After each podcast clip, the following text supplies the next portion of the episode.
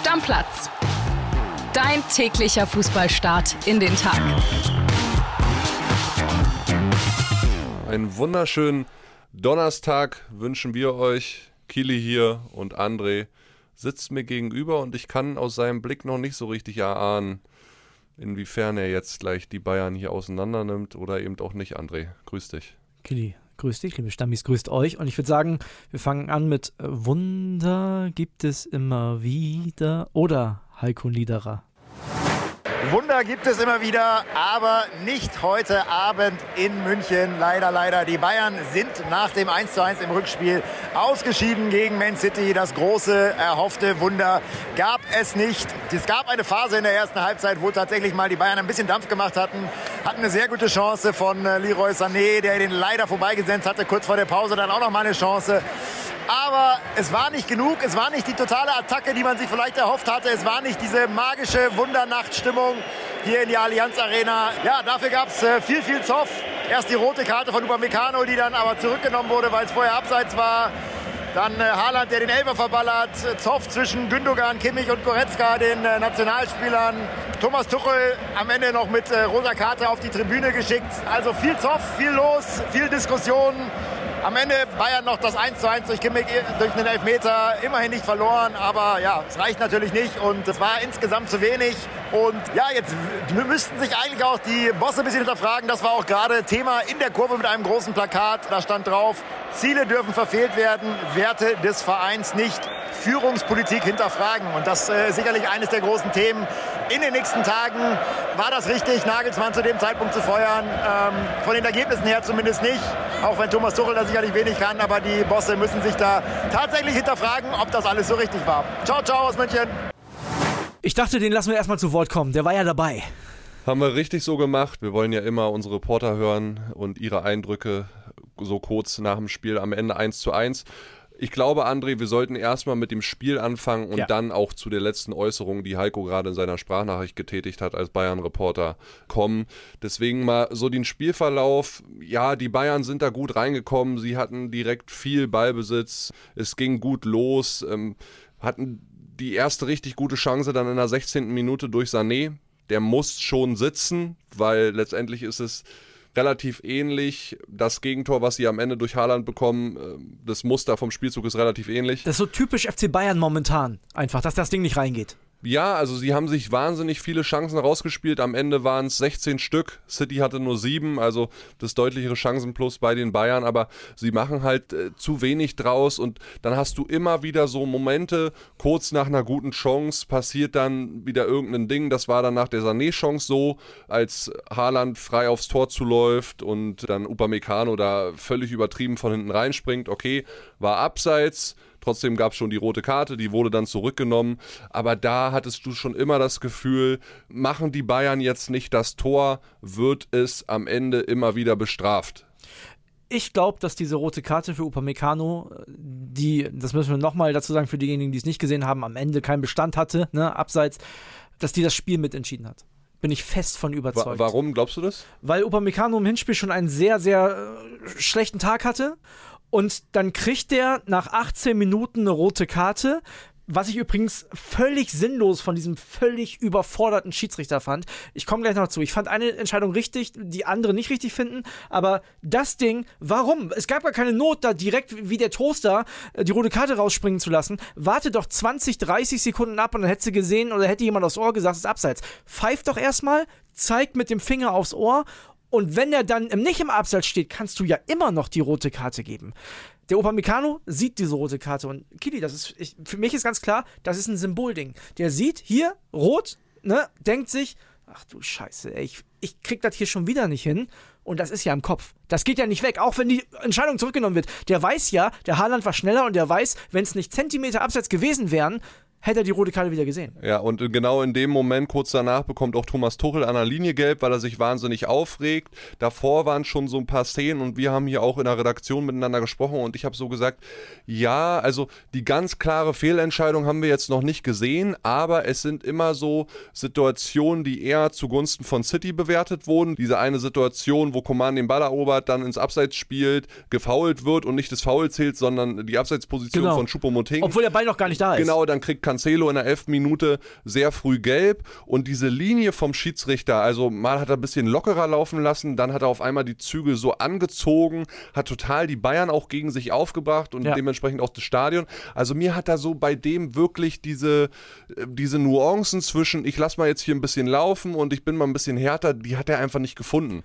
total unsouverän. Also der ganze Genau, Auftritt nicht Champions, League, Eindruck, ja. nicht Champions League würdig einfach. In der Champions League erwarte ich die besten Spieler und die besten Schiedsrichter und das war auf jeden Fall nicht der beste Schiedsrichter für ein Champions League Viertelfinale. Definitiv nicht. Bin ich bei dir. Wir gehen jetzt ja weiter. Jetzt kommen wir in diese 36., 37. Minute. Ja, aber auch davor, vor dieser 36. Minute, hatte Bayern gute Chancen. Sané-Freistoß, Goretzka und du hattest immer das Gefühl, die schieben den Ball immer noch mal extra zum nächsten Spieler und keiner ist so wirklich konsequent am Ende. Und diese Konsequenz hat dann aber City auch in den entscheidenden Momenten gezeigt. Das war dann halt diese 36. Minute, gibt den Handelfmeter gegen Upamecano, Haaland schießt drüber, bleibt weiter 0-0. Lass uns aber über diesen Handelfmeter reden. Ja, äh, da gab es ja ganz viele Diskussionen, sowohl bei den äh, Kollegen von The Zone als auch im Netz. Ich habe ganz viel 50-50 gelesen. Also ich sag mal so, es gibt ja eine Handspielregel. Und laut dieser Handspielregel ist das ein Strafstoß. So, also Upamecano, das, und das meine ich mit der roten Karte. Ich mache dem Jungen gar keinen riesigen Vorwurf, aber das ist natürlich im Kopf drin. Und der will ja erstmal alles richtig machen. Wir saßen da beide, wir haben uns das angeguckt, der hat die Hände hinterm Rücken, so wie du es machen musst. Es ist Schwachsinn. Natürlich, wir brauchen gar nicht darüber reden, dass das Quatsch ist, dass ein Verteidiger sich die Arme an den Körper binden muss, damit er irgendwie sich bewegen kann. Das ist Quatsch. Und trotzdem nimmt er, und das ist dann so ein psychologisches Ding, im entscheidenden Moment den Arm raus, verändert die Flugbahn des Balles zugunsten, glaube ich, sogar der Bayern, weil ansonsten wäre es noch schwerer gewesen, das Ding zu halten. Ja. Und dann ist das für mich einfach ein Elfmeter. Also, ja, viele sehen es natürlich anders. Toto Kienhöfer, unser Schiri-Experte, hat auch gesagt, kein absichtliches Handspiel und äh, diese Regelauslegung der UEFA ist fußballfeindlich. Mats Hummels hat danach getwittert, zwei Elfmeter, die kein Elfmeter hätten sein sollen. Äh, ich kein- hasse nein, das, nein, hat er nein, die keine Elfmeter sein sollten im Fußball. Gen- genau. Das sehe ich genauso. Das sehe ich wie Mats Hummels. wie wird das alles ganz korrekt auch ausgelegt. Ja, du wirst nie diese Tendenz haben, auch bei dem zweiten Elfmeter, den Bayern dann äh, zum 1-1 verwandelt hat. Alter, der Ball ist da an der Grundlinie, der ist fast im Aus. Der schießt dem einfach an die Hand, äh, Aus- dem Akanji. aus Zentimetern. Aus Zentimetern. Genau, also da muss man einfach nochmal ein neues Maß ansetzen und eine vernünftige Bewertung für Handspiele finden. Und dann darf es auch nicht sein, dass es dann immer nach Regelwerk ausgelegt wird, sondern dass sich jede Szene anhand einfach des Momentums angeguckt wird und dann entschieden wird. Von mir aus soll dann auch jedes Mal der VAR eingreifen und der Schiri soll es sich nochmal angucken. Aber du hast ja mittlerweile gar nicht mehr den Eindruck oder das Gefühl, besser gesagt, dass du weißt, okay, jetzt gibt's Elfmeter, dafür gibt's keinen Elfmeter. Warum eigentlich nicht? Weil vor zwei Spielen war es doch ähnlich bei der Situation und so. Ich blicke einfach bei diesen Handspielsachen nicht mehr durch. Ich finde sogar noch ganz anders. Ich finde, es sollte sich extrem an den Regeln orientiert werden, die ganz klar sein müssen. Beispiel Handball, Fuß ist Fuß. Wenn du das beim Fußball machst, hast du 10 Elfer im Spiel, aber die hast du dann auch. Dann hast du wenigstens eine klare Regel. Weißt du, was ich meine? Ja. Also musst du ja nicht machen. Ist natürlich auch ein bisschen Quatsch und hat mit Fußball nicht mehr Ja, viel zu tun. Aber Spiel trotzdem, eine klare Regel brauchst du. Ja, aber André, dann wird dieses Spiel wahrscheinlich noch mehr aufgestückelt und nachts erfahrener, als es durch den VAR eh schon ist. Du brauchst eine klare Regel. So, denkt euch was aus und so muss es sein und so muss es halt auch immer sein. Es kann nicht sein, dass es eine Entscheidung gibt und wir haben ja schon eine Sonderfolge gerade zum Handspiel gemacht mit den Schiedsrichtern. Verweise ich nochmal gerne drauf, auch mit Toto Kienhöfer übrigens. Es muss so sein, dass jeder sofort sagen kann, das ist ein Elfer oder nicht. Und das konnte man gestern schon wieder nicht. Haaland schießt ihn jedenfalls drüber. Der erste seit, ja, aber richtig drüber geschossen. Der erste seit 16 erfolgreichen Versuchen. Hat den letzten Elfmeter übrigens gegen meine Unioner verschossen. Oh. Und dann gehst du in die Kabine, hattest danach noch eine Chance mit 58% Ballbesitz, mit 10 zu 4 Torschüssen, mit 91% Passquote. Da war was drin. Da war, also ich hätte diese Partie, und das hat Josh Kimmich auch nach dem Spiel gesagt, gerne gesehen mit einer 1-0-Führung zur Halbzeit Ja. und dann was passiert, weil Bayern war auf jeden Fall die bessere Mannschaft bis dahin. Ja, und dann kommt es, wie es kommen muss. 57. Minute, Koman aus spitzen Winkel, Choupo-Moting kriegt den Fuß nicht dran, am zweiten Pfosten fehlt halt so jemand wie Müller, der dort steht mit diesem Instinkt So und es. das Ding reinmacht und dann direkter Gegenschlag, Stones, langer Ball, Haaland lässt klatschen, De Bruyne schiebt ein bisschen nach vorne, legt den auf, übrigens seine 23. Torbeteiligung in dieser Saison. Keiner, äh, keiner in den Top 5 liegen hat mehr. Stark. Und, und Upamecano rutscht dann auch noch weg. Aber das, und Haaland macht ihn Und rein. das meine ich. Und wir müssen uns ja nicht darüber unterhalten, dass auf diesem Niveau Details entscheiden. Und dass jede Aktion, und das sagt Thomas Tuchel, da kommen wir ja gleich noch zu nach dem Spiel ja auch, jede Aktion ist wichtig, auch jede Schiedsrichteraktion ist wichtig.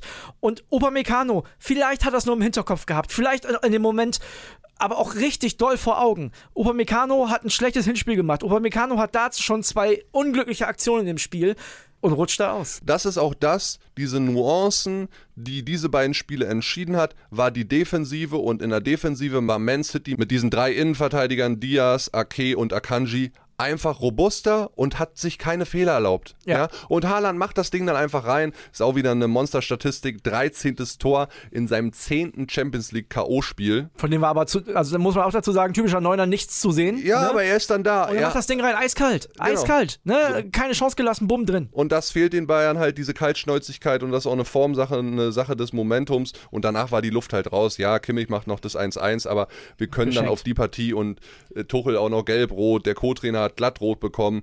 Können wir dann einen Deckel drauf machen? Tuchel hat sich wahnsinnig aufgeregt, hat ja auch gesagt, Note 6. Note 6, Schiedsrichter Note 6 Für hat er gesagt. Schiri, ähm, Sehr deutlich geworden, ja. Also ich verstehe, was er meint. Er sagte dann hinterher äh, sowas wie, ja, natürlich, wenn wir 3-0 aufholen müssen, dann sind solche Sachen spielentscheidend, denn dann brauchen wir diesen Freistoß, den Musiala nicht kriegt, dann brauchen wir diesen Freistoß, den Coman nicht kriegt. Ich verstehe, was er meint. Natürlich hat er da recht. Also Grundsätzlich ist dieses Spiel, und ich glaube, das kann man auf jeden Fall sagen, für die Bayern unglücklich gelaufen, was die Schiedsrichterleistung angeht. Definitiv. Es ist aber auch ein bisschen zu hinterfragen, was Thomas Tuchel da aufstellungsmäßig gemacht hat. Also ist meine Meinung dazu. Okay, warum? Weil im Hinspiel hat er gesagt, das ist kein Thomas Müller-Spiel. Irgendwie hat er sich da ein bisschen getäuscht, dachte ich. Lass uns noch mal die Sprachnachricht von unserem Stamidin hören. Der hat eine sehr ähnliche Meinung wie ich. Der FC Bayern ist eine Mannschaft, die den Ball haben muss, die den Gegner das Spiel aufzwingen muss. Ähm, das hat Tuchel von Anfang an nicht gewollt. Er ging davon aus, dass City dominant sein wird, dass Bayern durch Konter kommen wird, so wie es beim FC Chelsea der Fall war. Das passt nicht zum FC Bayern meiner Meinung nach von der Taktik her. Ja, Trainer, die davor meinten, dass Müller nicht ins System oder nicht ins Spiel passen, wären ja zum Beispiel Nico Kovac, am Anfang auch Julian Nagelsmann oder auch Carlo Ancelotti gewesen. Ich denke, wäre Tuchel ein paar Wochen länger da gewesen, hätte er auch auf Thomas Müller gesetzt. Und das glaube ich auch. Also du hättest diese Glücksmomente, wo ein Thomas Müller einfach steht, weil er Erfahrung hat, weil er den Riecher hat, weil er unkonventionell ist, die hättest du gebrauchen können. Und ja, die Bayern standen nicht hinten drin und haben nur lange Bälle gespielt. Das ist nicht passiert. Und das hat Thomas Tuchel vom Hinspiel schon vorausgesagt. Und auch da ist es nicht passiert. Ja, ich habe es ja schon formuliert. Äh, vor dem Gegentor, die Aktion mit Coman, da steht ein Thomas Müller wahrscheinlich am zweiten ja. Pfosten, wo ein Jamal Musiala einfach nicht steht. Musiala hat mir trotzdem insgesamt sehr gut gefallen, aber klar, kannst du jetzt sagen, Thomas Müller, ich meine, in der Kabine vorm Spiel, da hing auch schon der Wimpel von Bayern und die Kapitänsbinde am Müller dran. Da hast du gedacht, der fängt jetzt gleich an. Unglaublich. Nee, dann kam ne? die Aufstellung raus, da fing er dann doch nicht an. Ey, und solche Bilder hat ja der FC Bayern gepostet. Ja. Das musst du dir vorstellen. Da gibt es Bilder vom FC Bayern mit dem Müller-Trikot und der Kapitänsbinde und dem Wimpel und dann steht der gar nicht auf dem Platz. Ich meine, klar, wahrscheinlich wird der Zeugwart gar nicht gewusst haben, wer da, wer ja, aufgestellt die wird. Die Zeugwerte hängen schon immer sehr, sehr frühzeitig genau. am Nachmittag die Trikots rein. Vielleicht war es auch ein bewusstes Täuschungsmanöver Richtung Pep, kann auch Boah, sein. Ja, aber bei 3-0 weiß ja. ich nicht. Obwohl ich weiß, worauf du hinaus bist. Auf Sex, oder? Sagen wir, man hätte besoffen Sex in der Öffentlichkeit. Was wird da aufgerufen? Das 17. Bundesland. Der Mallorca-Podcast mit Ingo Wohlfeil und Stefan Netzeband. Wie fühlt sich der Ballermann an in der neuen Saison? Was kosten aktuell Flüge und Hotels? Welche Promis sind auf der Insel und welche Stars in Bierkönig oder Megapark? Mit das 17. Bundesland bist du immer auf dem Laufenden. Jeden Donnerstag, wo es gute Podcasts gibt. Aber lass uns doch mal ein bisschen allgemeiner werden. Und ich weiß, ist jetzt heute sehr Bayernlastig, aber war auch das Thema vom gestrigen Abend. Was machen wir jetzt mit Thomas Tuchel und den Bayern? Ich meine, er hat jetzt nur zwei von seinen ersten sechs Spielen gewonnen. 27 Tage nach dem Nagelsmann aus. Ist Bayern um zwei Titel auf jeden Fall schon mal ärmer. Die Meisterschaft ist auch noch nicht in Stein gemeißelt. Es ist die schlechteste Trainerbilanz nach sechs Spielen seit 1991, das ist schon eine sehr, sehr lange Zeit. Ich will es jetzt gar nicht an Thomas Tuchel festmachen, weil wirkt gut und ich glaube, er kann die Mannschaft auch nachhaltig entwickeln. Aber dann musste er doch eher, wie es die Fans auch gemacht haben und wie es Heiko in seiner Sprachnachricht jetzt formuliert hat, mit dem Banner, was da hing, sagen, ey, war das so schlau von den Bayern-Bossen am Ende, von Kahn und Brazzo? Ich erinnere mich an unsere Julian Nagelsmann-Entlassungsfolge, wo ich auf der Autobahn äh, auf der Raststätte Dammerberge saß und zu dir gesagt habe, Julian Nagelsmann hat drei Spiele verloren. Drei Spiele. Thomas Tuchel hat schon zwei verloren und gestern fast das dritte. Ja. Also ich mache das überhaupt nicht an Tuchel fest. Ich meine, der hat den schwersten Job von allen da momentan. Denn nicht alle in der Mannschaft fanden den Nagelsmann doof, die Fans fanden den Nagelsmann nicht doof. Irgendwie fanden eigentlich nur Bratz und Olli den Nagelsmann doof. Hat man das Gefühl. Naja, sie hatten vor allen Dingen das Gefühl, die beiden Bosse, dass die Mannschaft nicht auf dem Niveau spielt, auf dem sie spielen könnten, was den Kader von der Gesamtkonstruktion angeht. Zur Wahrheit gehört, und das sage ich jetzt bewusst so, Thomas Tuchel hat alle wichtigen, wirklich wichtigen Spiele, in denen es entscheidend um was ging, für sofort entweder verloren, beziehungsweise zumindest nicht gewonnen. Gegen Freiburg ausgeschieden und zweimal gegen City nicht gewonnen. Klar haben die den BVB geschlagen in der Bundesliga, aber das ist halt nur eins von 34 Bundesligaspielen. Ja, total. Ich bin absolut bei dir. Das heißt, die wichtigen Spiele hat er nicht gewonnen. Und ich glaube auch nicht, dass das an Thomas Tuchel liegt. Ich glaube, nächstes Jahr werden die, die Bayern mit Thomas Tuchel ganz, ganz doll rasieren und Auer machen in der ja, Bundesliga. Ja, vor allen Dingen, weil sie im Sommer richtig aufräumen werden. So. Da wird einiges kommen, auch an Transfers. Da wird es einen ganz dicken Stürmer geben zum Beispiel, bin mir sehr sicher. Ja, also, Tuchel hat ja auch nach dem Spiel gesagt, er konzentriert sich jetzt auf Mainz. Da haben sie zwei lange Wochen, dann wird sich zusammengesetzt, dann wird man Dinge besprechen und am Ende Genau. versuchen Brazzo und Neppe als technischer Direktor ein paar Dinge umzusetzen. Ich bin auch felsenfest davon überzeugt, wir werden einen Riesendeal sehen, was Ja. den Stürmer angeht. Ich kann 100%. mir auch vorstellen, dass wir nochmal neben De Licht ein Vakuum aufgemacht bekommen. Upamecano vielleicht nicht. Hernandez hat auch nie so wirklich funktioniert. ist ja auch ständig verletzt. Genau, äh, dass man da vielleicht nochmal was macht. Man wird Millionen einnehmen mit wahrscheinlich einem Verkauf von Sabitzer. Man wird eventuell Gnabry abgeben. Also die Kriegskasse wird ordentlich gefüllt. Da ist auch noch ein bisschen was drin. Also wir werden was Fettes sehen bei Bayern diesen Sommer. Gnabry-Abgang sehe ich ehrlich gesagt momentan überhaupt nicht. Nicht, weil die Bayern ihn nicht loswerden wollen, sondern der verdient ja mittlerweile geschätzte 20 Millionen Euro. Wer soll das denn bezahlen für die Form von Serge Gnabry momentan? Ja, kann ja nur ein Engländer sein. Also Ja, ich weiß nicht, ob es für den Markt gibt diesen Sommer. Aber schauen wir uns an. Stürmer wird natürlich das Thema bei den Bayern. So wie in der letzten Saison Ja. auch. Im Sommer haben wir nur über Lewandowski gesprochen. Jetzt reden wir über Stürmer X, der kommen soll. Es wird sich wahrscheinlich irgendwie entscheiden zwischen Osimen und Kolomoani, weil bei Kane hört man, dass Paris jetzt da richtig die Fühler ausstreckt. Aber Kane selbst ja eher wohl auf der Insel bleiben möchte. Wegen dem Premier League-Rekord. Richtig, Ne? Der- ja, das ist auch so ein Ding, Ja. ne? Alltime High und so, das sind wichtige Dinge für einen Fußballer am Ende seiner Karriere. Die Sportbild-Kollegen, unsere Bayern-Insider äh, Falki und Altchef, wir haben jetzt in der aktuellen Sportbild berichtet, dass es eventuell noch ein Däne sein könnte in der Ja. Verlosung. Name Rasmus Heulund, 20 Jahre alt, 35 Millionen Euro Marktwert, spielt bei Atalanta Bergamo. Die Quote, sieben Tore in 25 äh, Serie A-Spielen, spricht jetzt unbedingt nicht dafür, dass er jetzt so ein Mega-Stürmer ist. Aber das ist vielleicht noch jemand, der jung ist, hungrig und den du für, naja, einen schmaleren Taler bekommst als Kolomoani oder Osimen. Du hast aber natürlich auch einen Tell, der, der auch noch darauf wartet zu platzen. Ne? Aber ist es der Mittelstürmer der Zukunft das weiß Bayern? ich nicht. Keine Ahnung, kann ich dir nicht sagen. Ich glaube, sie brauchen so einen gespielt. richtigen Brecher. Ne? Also ihr könnt euch ja gerne nochmal, wer es nicht getan hat, mein Plädoyer für Mittelstürmer anhören. Ich habe ja gesagt, du brauchst so einen 1,85 und größender Typen, der voll da vorne drin steht, Kopfballstark ist, auch mal ego-stark. Hm, Ich glaube, so ein kleiner reicht da nicht. Der Neuner ist Kolomoani dann am Ende für mich auch nicht. Aber wie gesagt, wir, wir werden es sehen. Wir werden äh, uns das Ganze angucken. Bayern wird uns auch in den nächsten Tagen mit Sicherheit beschäftigen. Dauert ja auch nicht so lange, bis wieder Bundesliga ist. Auf Bayern machen wir den Deckel drauf. Auf die Champions League noch nicht ganz, Killy, denn Inter Mailand gegen Benfica Lissabon haben wir keine Sekunde gesehen, müssen wir dazu sagen. Ja. Denn wir haben uns das Einzelspiel angeguckt. War aber spektakulär. 3-3 am Ende. War leider aber gar nicht spannend, denn Inter hatte zwischenzeitlich 3-1 geführt und die haben das Hinspiel ja schon 2-0 gewonnen. Ja, also haben wir jetzt im Halbfinale, André, einen Mailänder Derby zwischen Inter und AC. Also wir haben eine italienische Mannschaft ganz, ganz sicher im Finale. Ja. Und dann natürlich im anderen Halbfinale. Darauf muss man sich als Fußballfan und kann Mega. man sich nur freuen. Ich freue mich auf beide Real, Halbfinals. Real gegen Man City. Ja. Das wird schon äh, sehr, sehr geil und äh, da bin ich echt total gespannt, wer da am Ende ins Finale einmarschiert. Ich freue mich einmal stimmungstechnisch auf das Mailänder Derby. Ich weiß nicht, ob man da so viel geilen Fußball zu sehen kriegt. Und ich freue mich fußballerisch auf jeden Fall auf die andere Partie. Das wird richtig, richtig groß. Ja. Wir gehen jetzt eine Klasse tiefer, also von der Champions League in die Europa League, denn da haben wir unser letztes deutsches Eisen im Feuer. Bayer 04 Leverkusen, der Kollege Pippo Ahrens, ist auf dem Weg nach Belgien und wir hören mal rein, was er gesagt hat. Ja, hallo André. Es ist der Tag, an dem Bayer Leverkusen Geschichte schreiben will. Zum ersten Mal seit 21 Jahren will die Werkself wieder ein europäisches Halbfinale erreichen, muss dafür aber in Brüssel gegen Union Saint-Gilloise, diesen starken Club aus Belgien, gewinnen. Das Hinspiel, das wissen wir, das endete 1 zu 1 und das war da schon in Leverkusen ein ganz hochintensives Spiel. Und Robert Andrich, der Mittelfeldabräumer, der hat äh, gesagt, er wartet genauso ein interessantes Spiel wie vergangenen Donnerstag. Auf meine Frage hin, was ihm persönlich dieser Einzug in ein europäisches Halbfinale bedeuten würde, hat er gesagt, das ist eine ganz besondere Sache. Das wäre eine Riesensache für ihn persönlich, aber auch für den ganzen Verein. Und eine Sache ist auch interessant.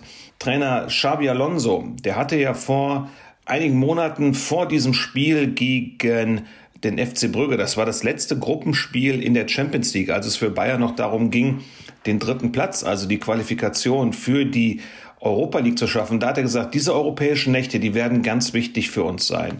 Fühlt sich mittlerweile da auch bestätigt, denn er sagt, diese Nächte, die haben uns und unsere Entwicklung sehr, sehr gut getan. Und wir sehen nun, dass durch den Kampf über die gesamte Spieldauer viel zu erreichen ist und die Mannschaft ist bereit für dieses Spiel in Belgien. Interessant auch, Alonso, der hat ja als Spieler unglaubliche 18 Titel gewonnen, aber ein Pokal, der fehlt ihm noch. Und das ist der alte UEFA Cup oder jetzt die Trophäe der Europa League. Ja, Kili, die fehlt ihm noch, die Trophäe, dem Xabi Alonso. Kann er mitnehmen. Soll er mal mitbringen. Ja, so ein hochdekorierter Mensch und jetzt kann er doch nochmal irgendwie was fürs Silbertablett holen. Ja, ich bin sehr gespannt auf die Partie. Ich glaube, das ist kein Selbstläufer bei Saint-Gilloise. Nee. Du hast es ja auch gesehen, für Union Berlin war es super, super schwer. Hinspiel war auch schwer für Leverkusen, Pippo es gesagt. Also ja, sehe ich also auch du, so. Du brauchst schon äh, einen guten Abend, um da irgendwie weiterzukommen, aber es wäre doch einfach so wichtig und, und ich wünsche es mir auch, dass wir irgendwie noch eine Mannschaft, eine deutsche Mannschaft in einem Halbfinale, in, in einem internationalen Wettbewerb haben. Ansonsten wird ja gerade was Europa League angeht und was Conference League auch angeht, so langweilig. Seien wir positiv, das schaffen die heute. Ja, ich hoffe es. Ein guter Wirtz, der wieder ein bisschen geschont wurde am Wochenende. Diaby, die machen das. Die schaffen das heute. Leverkusen zieht heute ins Halbfinale ein. Die halten die deutsche Fahne hoch gucken wir natürlich morgen in der Folge dann brandaktuell drauf auf das Leverkusen-Spiel, auf alles andere, was in der Europa League und in der Conference League passiert ist. Und wir gucken natürlich groß drauf auf den anstehenden Bundesligaspieltag. Dann wird es auch wieder thematisch ein bisschen breiter. Dann kommt der BVB da mit rein. Dann reden wir auch nochmal über Schalke und diesen spektakulären Abstiegskampf, den wir gerade erleben. Einen Hinweis noch, äh, hast du vielleicht auch mitbekommen. Adi Hütter, ja Ex-Gladbach-Trainer, Ex-Frankfurt-Trainer, ist im Gespräch bei Crystal Palace ja. auf der Insel. Kann sein, dass er da ab Sommer übernimmt. Die Info wollten wir auf jeden Fall euch noch mitgeben zum Schluss dieser Episode. Und wie gesagt, die nächsten Tage wird es thematisch wieder etwas breiter bei uns. Und da freue ich mich drauf. Und in diesem Sinne, André, machen wir beide Deckel drauf. Den Deckel drauf. Ciao, ciao, Leute.